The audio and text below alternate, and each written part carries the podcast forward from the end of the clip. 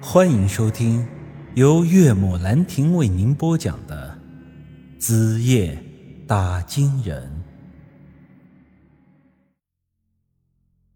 在我看来，杨石这小子是富家子弟，虽说学风水的，但他也受过现代社会的高等教育。那平时的谈吐一直都很有绅士风度。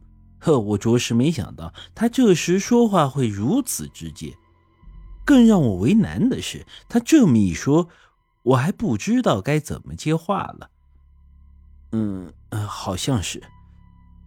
这时，扎克杰似乎是憋不住了，小声的说道：“这图画里的阿修罗应该是个人。既然是个人的话，不能叫焦尾吧？不叫焦尾，那你说叫什么？那得叫……哎，算了。”当我什么也没说，我咳嗽了一声，对杨石说道：“别管他们在干啥了。那这既然是雕刻在石像上的东西，肯定是有它特殊的意义啊，不可能是像咱们人一样，还玩点生活的情调，故意记录点这种破事儿吧？”呃，陈先生，你说的没错，这图画的确有特殊的意义。于是啊，他开始向我们讲述这后边三分之一的内容。前面咱们讲到，本来已经皈依佛门的阿修罗，在他师傅被人吃掉以后，他的信仰也就彻底的崩塌了，认为人就是自私自利的邪恶生灵，是没得救了。于是他又回归了自己的老本行，开始杀人。不过，这时的阿修罗和之前又略有不同，他只是杀人，不再吃人了。或许在他看来，这些肮脏的玩意儿现在已经不配入他的口。另外啊，由于阿修罗跟着老和尚学了几年的佛法，这从中啊也参悟出了不少的东西。这时候的他还掌握了通天的本领。石像上对他的这一特征是如此描述的：“鬼灵惧之，妖魔避让。”也就是说，鬼见了他都害怕，妖魔见了他都得绕着走。老和尚的死对他的刺激实在是太大了。当然，他对老和尚的感情深，这只是很小的一方面。这更为重要的还是上文所说的他的信念。崩塌了。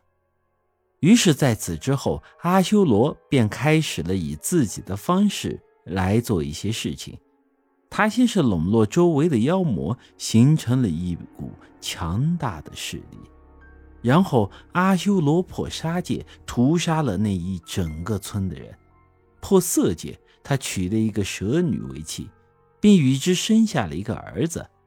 这图画上的内容描绘的正是阿修罗和蛇女。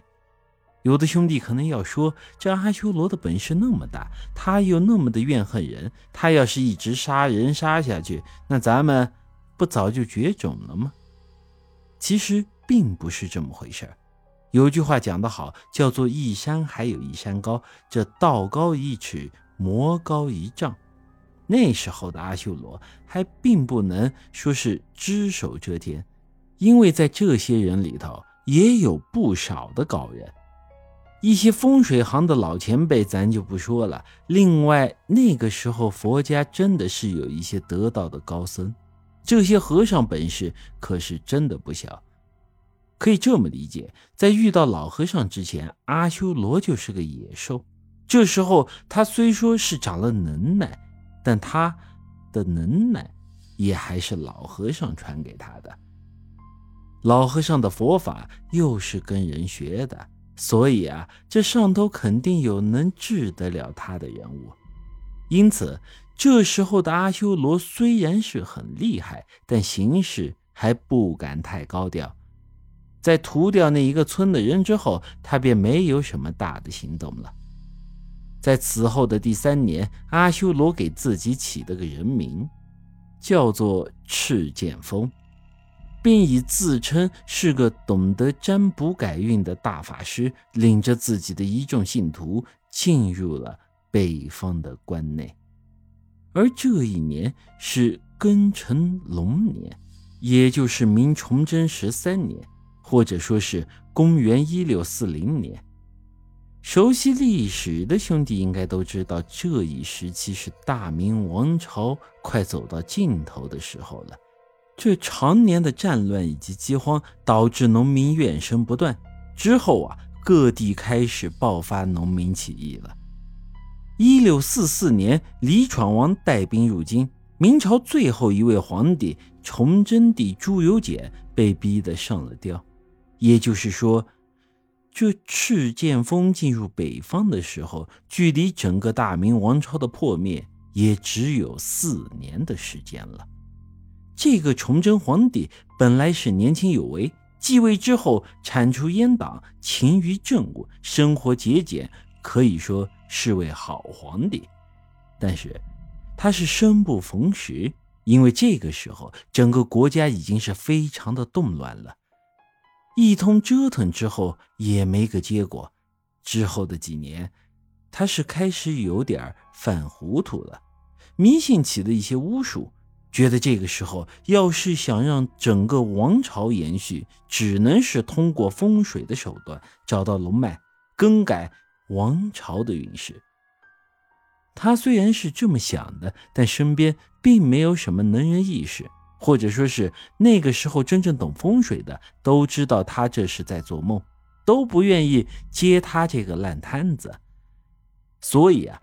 赤剑峰这个大法师进京之后，当即得到了皇帝的重用，封了个国师，成了个皇帝跟前的第一红人。